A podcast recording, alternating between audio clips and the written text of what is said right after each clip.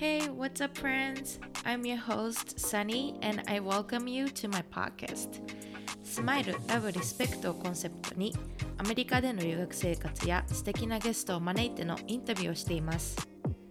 Today's quote Travel isn't always pretty. It isn't always comfortable. Sometimes it hurts. It even breaks your heart. But that's okay. The journey changes you.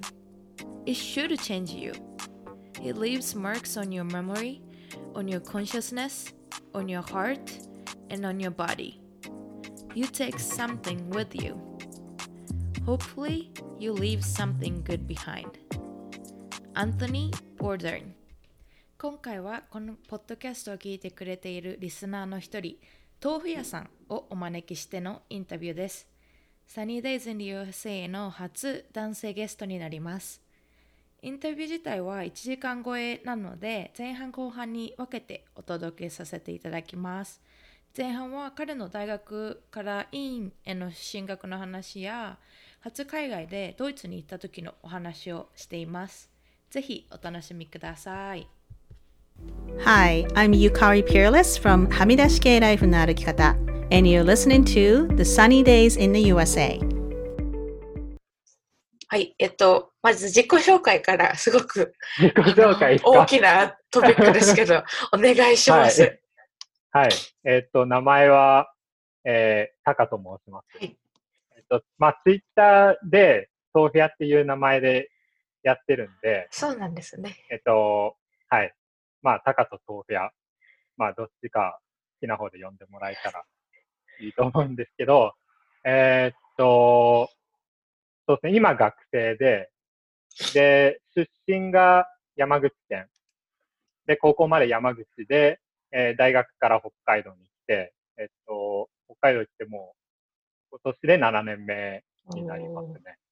それで、えーっと、まあ、さっきも話したんですけど、えー浜中町に、えー同じくポッドキャストをやってる、えー、カズハさんっていう、あの、ファームデザインズっていうカフェとレストランを経営してるんですけど、まあ、その方に、えっと、まあ、サニーさんのポッドキャスト紹介していただいて、で、えー去年の12月ぐらいかな。去年の12月ぐらいに紹介してもらって、それから聞いてるんですけど、確か、えー、3月ぐらいか、はい。2月か3月ぐらいに、僕が、あの、何気なく、あの、豆腐屋ですっていうふうにお便りを送ったら、はあの、まさかそれが最初のお便りで、えっと、まあ、サニーさんにすごい喜んでいただけたんで、うんうんはい。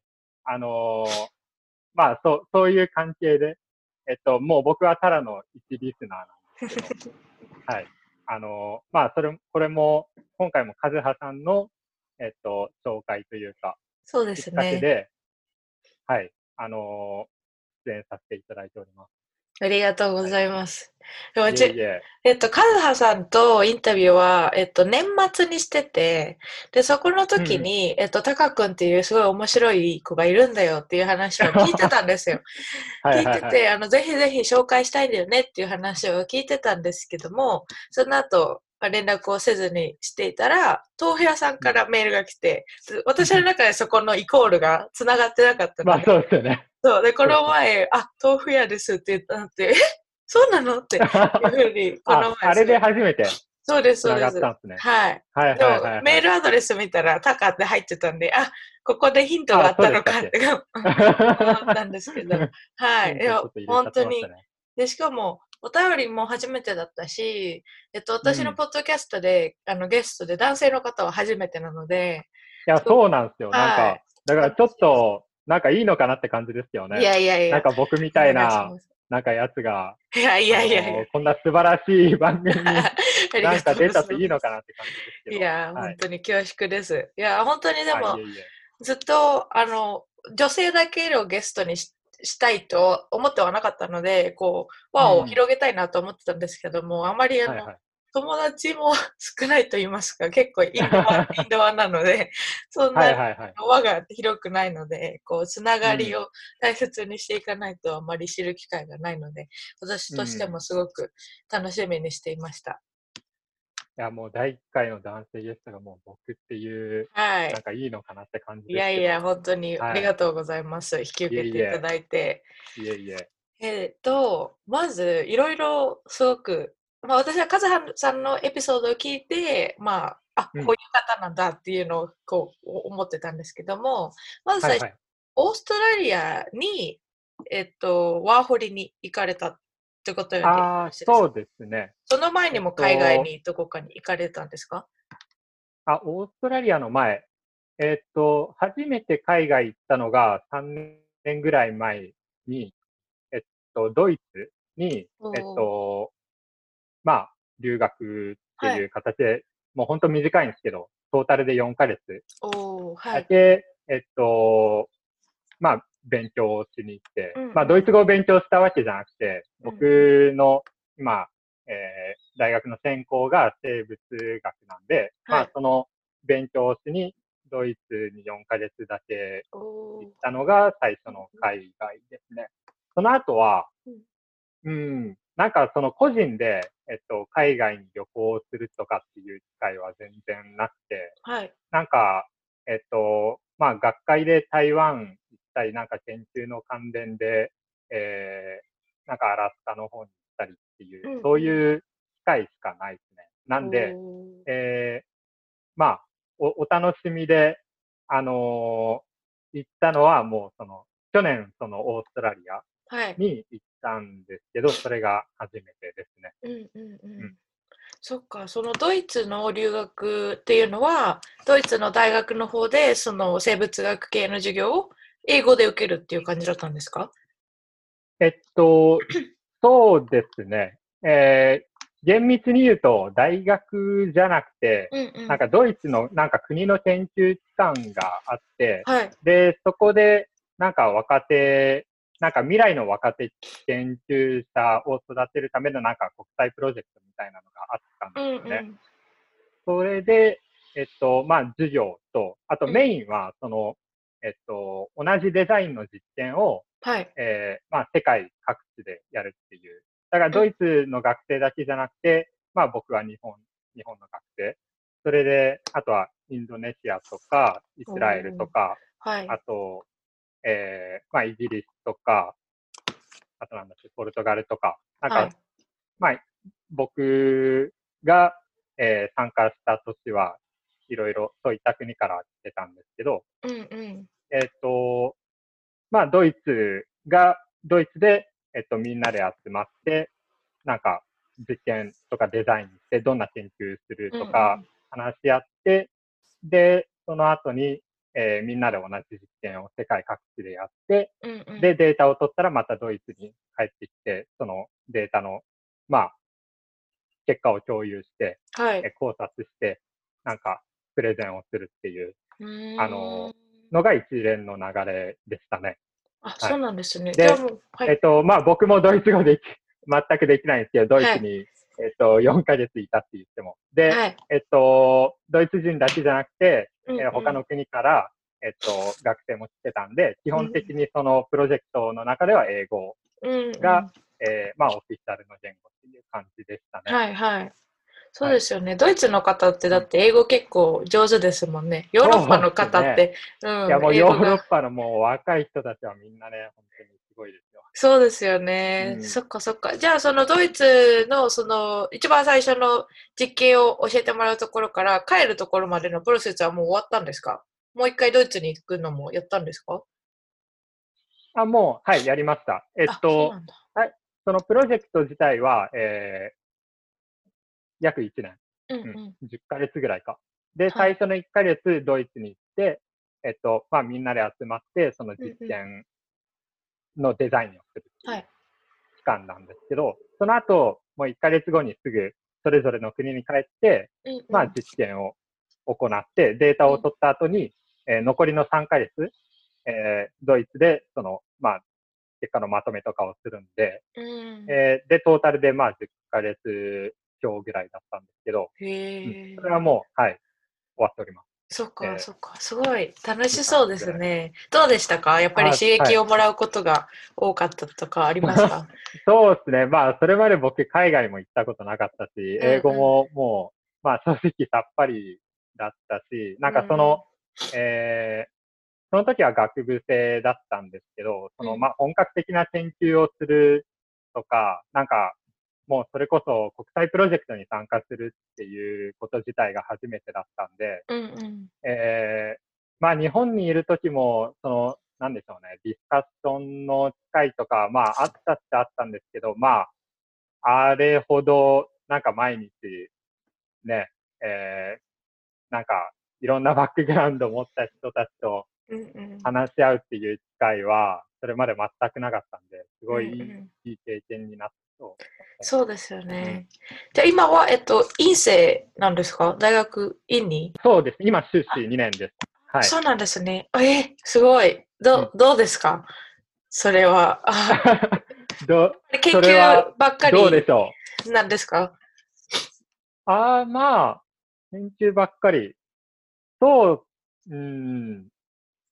授業は基本ないんで、そうなんですね。院に入ったら、まあうん。うん1年目にちょいちょいあるんですけど、まあ1年目から、えー自分の研究をやっていく形になるんで、まあ、えー日中はほとんど研究なんですけど、うんうん。まあ、ずうーん、その期間にもよりますけど、うんうん。まあ本当に根詰めてやらないといけないときは、まあ朝から晩までずっと、おなんかー。うん、その実験期間中とか分析とかするときは、うんうんそのなんか徹夜でやらないといけないときとか、まああるんですけど、まあそんなずっと、ずっと研究研究してるってわけでもななく、うんうんうんはい。えーっと、まあ最近ポッドキャストを始めるぐらいのうん余裕はあります。はい。そうかそうか。えーえっと、学部は、えっと、大学の時は生物学で、そのまま修士も生物学で行かれてるんですか？そう、そうですね。えっと、学部が理学部で、うんうんえー学科が生物科だったんですよね。うんで、院からは、まあなんか海洋、僕、えっと、まあ海の、えっと、うん生き物と環境について研究してるんですけど、そのはい。海洋生態学っていう分野があって、で、まあその、えー専攻ですね。まあ海洋生態学専攻みたいなののがあるんで、一応所属はそこになります。うんうん。うん。それはもう昔からやりたいなと思って、その大学に、北海道にいらっしゃった時も、それをやりに来たんですか？えーっとですね、それは、えー、まあ正直に言いますとちょっと違うくて、あ、そうなんですか？えー、昔からその、まあ僕釣りとかが好きなんうんで、うんうん。小さい頃から、その、まあ魚に触れ合ったりとか、うんあと、なんか、まあ生き物と接するとか自然に接するっていうことはまあ好きだったんですけど、はい。なんか高校まではずっと、えっと、なんか獣獣医師になりたかったんですよ。獣医さんになりたくて、で、えっと、まあ勉強してって、で、まあ大学もなんかそういう、なんか獣医学科みたいなところを受けたんですけど、はい。まああの、見事に落ちまして、うんうん、で、後期で入ったのが、なんか、まあ僕その時全然学力が足らなかったんで、うんうんえっと、後期の、後期でも獣医学科ってあるんです受けれるとこあるんですけど、はい。あのー結構難易度が高くて、僕うんうん、あの、僕にとっては。うん。それで、えーっと、まあ昔からずっと生物好きだから、うん、その生物系のところで後期受けるってなった時に、はい。まあいろいろ、なんか生物勉強できる大学あるけど、どうしようってなって、あのー昔から北海道行きたかったから、じゃあ北海道に、なんかそういう生物の勉強できる大学があるかなって調べて、はい。まああったんで、うん。あ、じゃあもうここでいいや。っうんてなって、そういう経緯で入りました。はいはい。なんで、昔からずっとなんでしょうね。まあ関わりはあったんですけど、うんうん、その海洋生物を勉強したいっていう気持ちが芽生えたのは大学入ってからね。うんうんうん、大学に入ってから、えっと、まあ生物全般を勉強して、で、その後に、まあ、えっと、これは海の、まあ、生物学をやりたいなって思って、うんうんえーっと、今に至るって感じです、ね。そうなんですね。そっうんかそっか。自分は周りに理系の方があまりいないんですけども、自分結構はいはい。文系、文系だし、高校も外国語科とかだったんで、えっと、理系の方では修士号に行くのは結構普通というか、あの、そうですね。少なくとも僕の周りでは普通ですね。うんと、僕の学科は、えーまあ、8割、9割ぐらい、はえー修士に行く。で、博士に行くのは、まあ、1割、2割とかですね。うんうんうんあの学年。うん。その時の、まあ、代にもよります。大体多くても2割ぐらいじゃないのかなっていう。多分どこの大学でも一緒じゃないかな。そっか。うんはい。タカさんは博士号まで行こうっていう感じですか？あ、博士には行かないですね、今のところは。うんあの、い一度働いて、えーっと、なんかちょっと社会に出て働きたいっていう気持ちもあるんで、はい。で、えっと、社会出て働いて、えー数年経って、まだ、このアカデミアに未練があるというか、まだ、うんうん。あのー勉強したいなとか、まだ研究続けたいなと思ったら、うんうん。えっと、その時に戻ればいいかなぐらいのうん。え甘いスタンスでやって。いやいや、でも本当にそれいいいいと思います、自分は。あんまりこうずっと行っちゃうと、外の世界を知らずにこそうね。う、。そこですごい狭い感じになっちゃうのかなとは思いますから。なんか結構日本だと、そのストレートでうん。博士まで取る人が多いのかなそうっていう、ですよねその他の国と比べたときに、欧米と比べたときに、うんえっと、一旦社会に出ると、もう、えー大学の方には戻らないっていうのが日本では一般的なのかなっていう感じですね。うん、そうですよね。アメリカとかだったら全然普通。もう全全然です。はい。で、普通に大学部自体も、やっぱり高校卒業してお金がないからお仕事をされた方が、大学学部の方に戻ってくる方もいらっしゃいますし、うんで、自分は修士、あの、この春じゃないの、この秋から修士に入るんですけども、はいはい。えっと、ビジネスの方をやるので、そういうのになるとうん余計、やっぱ商社で働いた方とかが戻ってきて、うん、その修士そうをね。うん、獲得して、その後またポジションをこう上がっていくっていう方が多いので、多分大学出でそのまま修士に行く方が少ないかなとは思いますね。ああ、もうむしろそっちの方がマイノリティっていうか。はい。うんまあ、結構他の大学でビジネスの修士にいる子は、そのクラスメートが結構中年の方だったりとか、はいはいうん、するっていう話は聞きます。うん。うんなんか僕もそっちの方が、あのーなんかそっちの方が自然だよなって思う。うん、ですよね確かに。うなん、か、うん。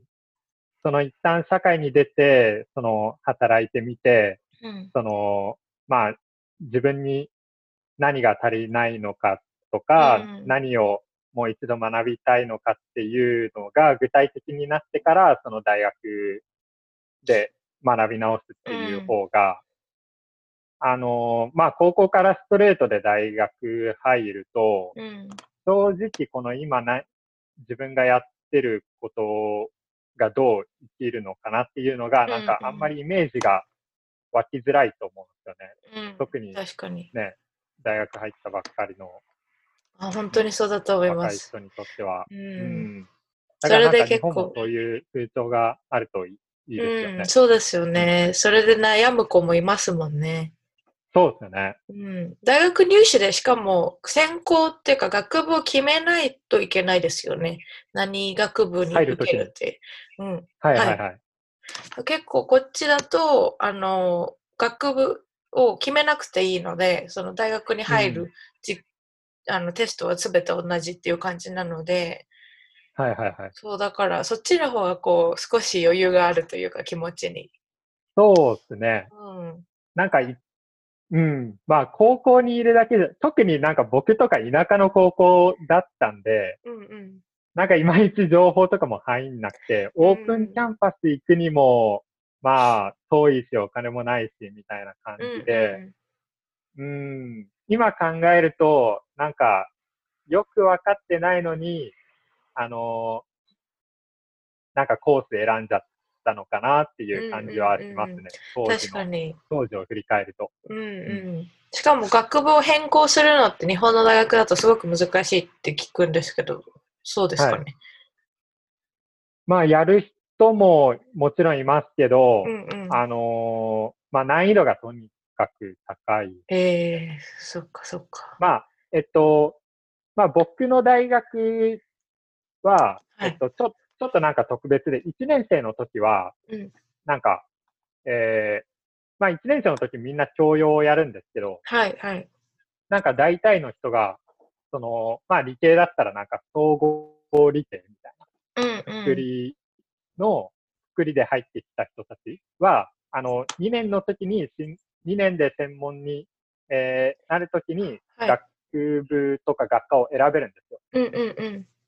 僕は、あの、ちょっと、また、違う、なんでしょう。もう僕は入試で、その入る時に、ここの学科って決まって入っちゃったんで、うんうんうん。その人たちとは違うんですけど、はい。なんかそういうシステムもあって、なんか総合系うみたいな。作りで入っちゃうみたいな。で、1年の時は、その幅広く教養を勉強して、で、2年の時に、えっと、その学科を選ぶ自分の専攻を選ぶっていううんうん。やり方をやってるので、それはいいなって、そうですね。思ってましたね。うんはいうん。そっか。ただ、もう、普通の大学、うん、僕が知ってる限りだと、あの、一般の大学は、まあみんな1年の頃から決まっちゃってるんうで、ん。もう変更するってなると、科学部に編入とかってなると、えーどうなんだろうな。なんかまた試験とか受けたりしないといけそうですよね。うん。ない。うん。そっかそっか。やっぱそれも結構シビアというか、そっから起点が効かないというか、うー。うんん。で、結構、なんでしょうね。やっぱり、あのーまあ、それが、お、主なやり方じゃないというか、なんかポピュラーではないので、決して。なんで、うーん。まあ正直、えっと、転部したいけど、学部を変えたいけど、うん。うん。あの、難しそうだから、まあいいかなと思って、なんかその、とどまっちゃう子とかうん。聞くんで、うん。それがもうちょっと簡単になってくれれば、そうまあですよね。みんなもうちょっとね、あの、やりたいことが変わ変わるってよくあるじゃないですか。あ、もちろんです、もちろんです。うん。確かに。しかも大学ってやっぱりなんか自分の中ではその興味があることを勉強できるからこそ行くっていうそうですね。アイデアがあるので、そこでこう、うん興味ないことにとどまらなきゃいけないっていうの結構モチベーションも下がっちゃうし、やりにくいのかなとかも思いますよね。そうですね。うん。あとなんか、えーっと、どこだったっけな。まあ、アメリカで普通かはよくわからないんですけど、はい。その、なんかダブルディグリー、その、うんうんまあ、例えば、えーっと、理学系の学士を取るの、取って、えーで、まあ、法学系の学士も両方同時に取っちゃうっていうはい。のは、普通ですか？普通、普通ですね。結普通にありま構す、結構、あの、アドバイザーとかの方、クラスをうん。これ取った方がいいよとか言ってくれる方からは、あの、もしその、二つディップしてたら、あの、もうちょっと取れば、こっちの単位も取れるから、こっちの degree も取れるよみたいな風に言われるので、結構多いですね。そうですね。うん。うん。なんか僕は、うん、友達でやってる人もいないし、うんうんだから日本ではそんなに一般的じゃないのかなっていう。うんなんかそそういうのがあるんだっていうのも、うん、その海外の友達と話したときに初めて知ったんで、はいはい。うん。そっかそっか。なんかそれもいいなって思いましたけどね。そうですよね。なんかもううん、なんか勉強をするのって結構私の中ではその可能性とか機会を広げるあれだと思ってるから、それで2つ学位があればそれだけでもっと幅が広がるっていうのは全あ然、そうですね。うんチャンスが全然違いますよね。うん。うんなんか将来その、まあ、研究者になるっていうんだったら、そういうなんか学際的な、うんうんあの、まあ、研究もできるし、まあ、単純にその、あの、ね、自分の視点の幅が2倍になるわけじゃないですか。だからなんか新しいアイデアとかも生まれやすくなると思う。うんうんなんか僕の場合は、その、まあ2年生から専門の授業をやり始めたんですけど、学部のはい2年生から。まあそこからは、うん、まあ多学部の授業とかも取れたりはするんですよね、一応。はい。で、いくつか取ったりはしたんですけど、えっと、まあそれも本当に、うん、なんか文系の授業を取るとかっていうのは、したことなかったですね。うんうん。まあ取ってもなんか経済学とかそういう、はいまだちょっと関連がありそうなうんうんそうだから、なんでしょうね。今だったら、なんかもうちょっとね、なんか文学部の授業とか、なんかうんそういう全く関係ないのを、ない授業とか受けてみたかったなってはいはい。はい。そっか、こっちだと結構なんか1単位分でヨガとかクライミングウォールとか、あの。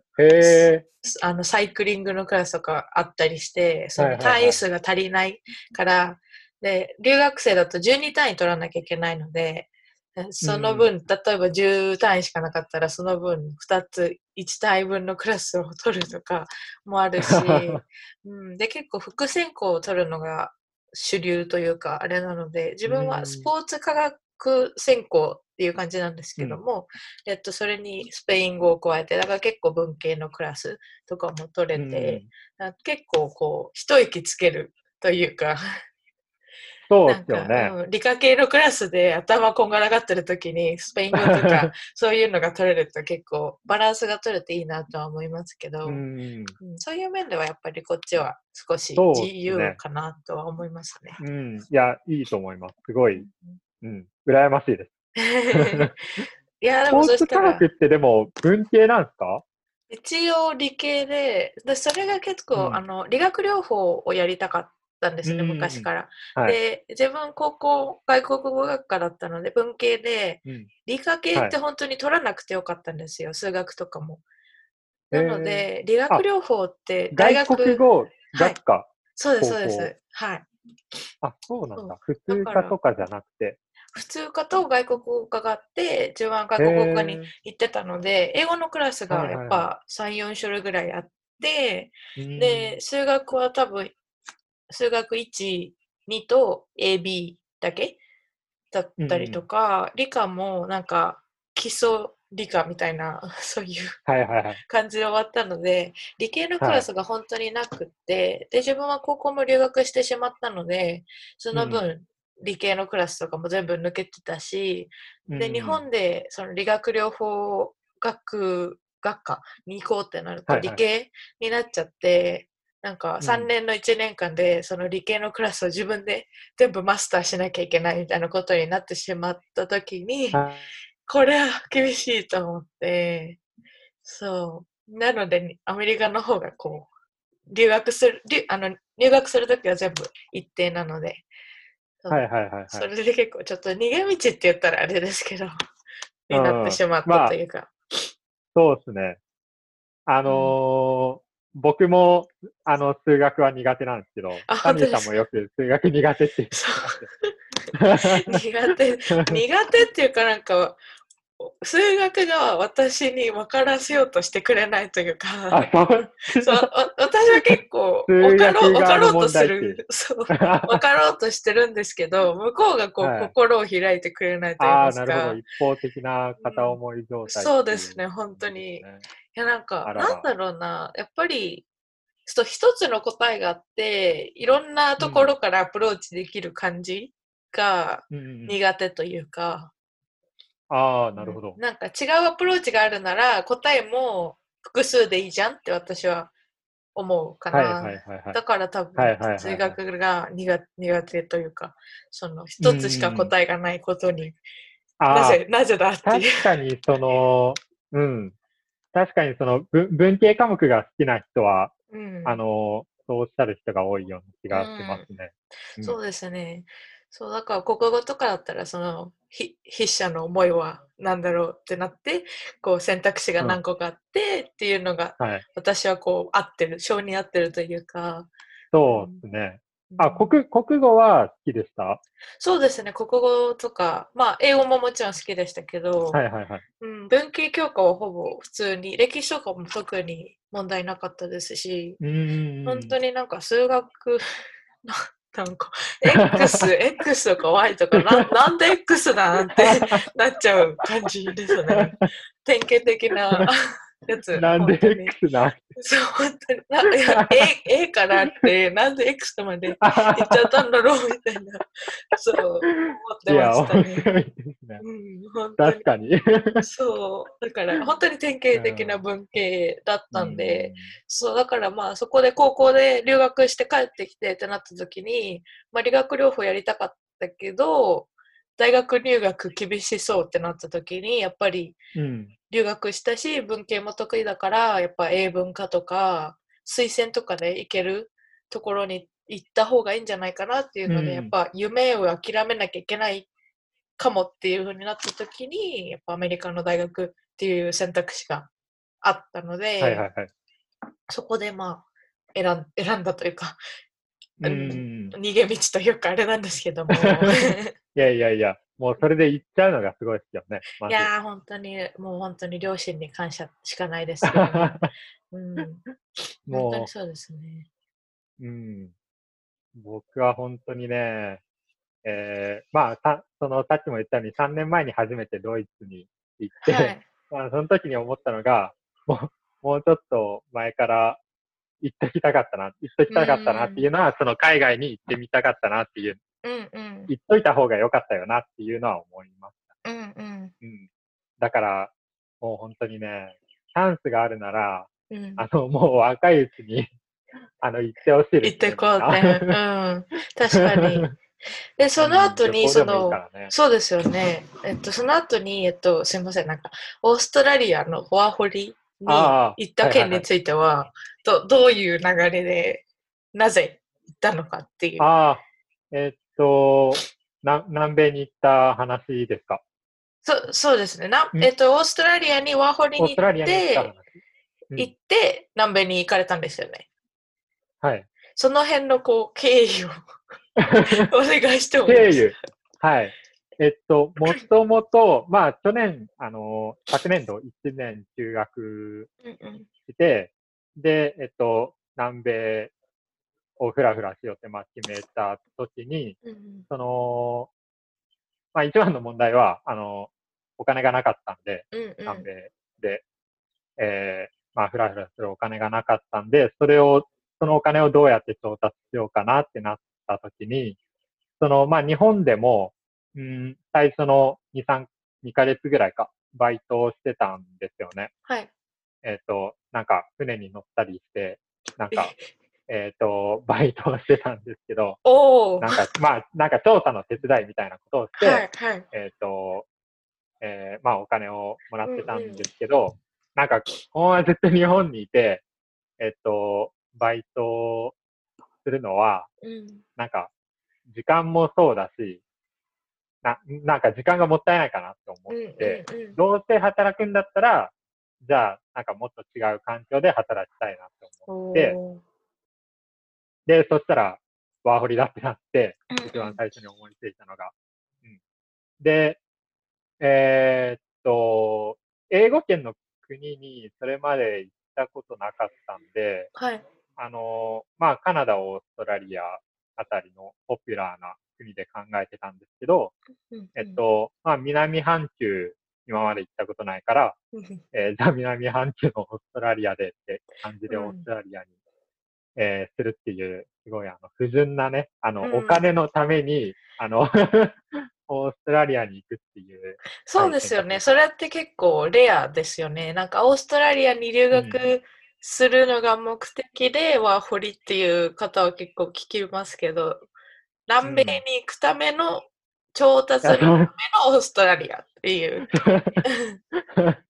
そうそっかね。、そっか。みんな、まあ、確かに、オーストラリアにワーホリ行く人も、オーストラリアでバイトしてお金貯めて、オーストラリアを旅するっていうのはよく聞くんですけど、うんまあ確かにそこから南米行くって言った経由で。やつは、確かに聞いたことない。うん、なんでわざわざ？うんいや、でも本当に、いやでも本当にそれ素敵だと思います。ワーホリってなんかやってみたかったなと思ってたんで、そのうん手続き的にはそんなに難しくないんですか？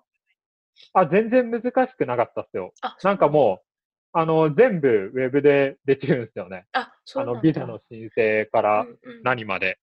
なんか、その書類、なんかペーパーワークとか全然なかったし、はい。こうなんかウェブで適当に カタカタってやってたら、うんうんあの、もうメールで、そのビザの PDF が届いてくるんで、おー、すごだからオい。ーストラリアが一番その、あれみたいですね。簡単というか、そのビザの。承認、うんうん、ビザの承認も緩いし、全う部んオンラインで完結するっていう、なんかその面接もないっていう。えー、で、それも、まあ理由の一つですね。あ、そっかそっか。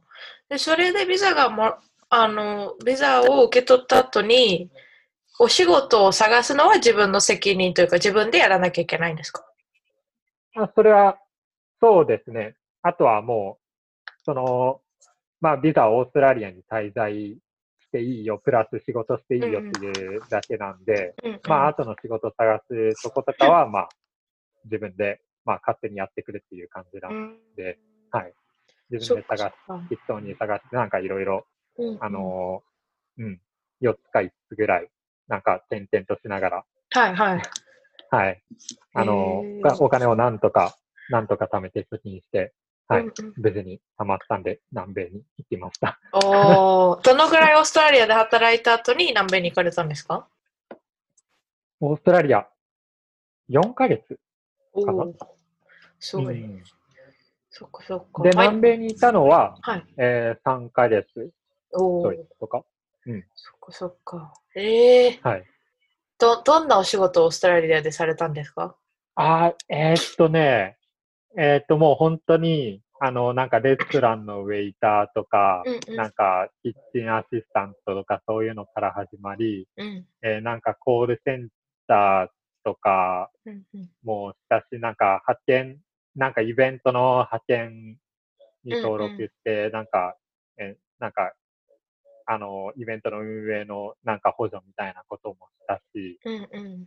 あと何したそそんな感じですかね。えーなんか本当に、あのー、仕事の内容自体は、うんまあ日本でやる分とそんなに変わらないかなっていう感じです。えー人がみんな、あの、オーストラリアの人にうんなってうんうんうん。でも英語自分で、あ、上達したなって思いました？あー、正直思わなかったんですよね。うん。うん。なんか、4ヶ月も、その、まあ、英語まみれになった、なったはずだし、まあ、本当は、えっと、上達してるんでしょうけど、うんうん、なんかその自分での。自分が思い描いてたように劇的に変わったわけじゃないかなってうんいううん。感じですね。そっかそっか。いや、でも4ヶ月は、あれかもですね。6ヶ月いたらもしかしたらちょっとあったかもしれない。うんけど、自分1年目は、うん、8ヶ月ぐらいして、あ、わかるなって思ったかもしれないです。はいはいはいはい、はい。うん、そんなに早くなかった。うん。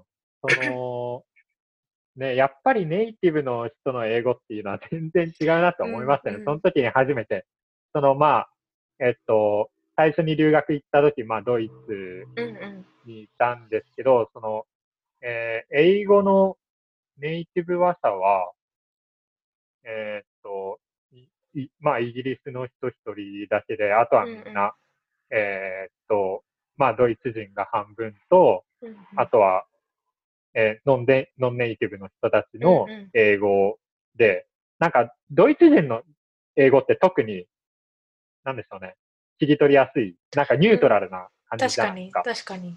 うんうんうん。だから、その、まあ、その時は僕、英語初心者でしたけど、それでも、えっと、切り取りやすい英語で、で、そのドイツ英語に慣れた状態で、まあ、オーストラリアにそのネイティブの 人と話した時に、これ本当に英語喋ってんのかとうん、そうですよね。うん、確かに。オーストラリア映画っうんてしかも日本でも触れる機会ってあんまりない。そうっすよね。うん。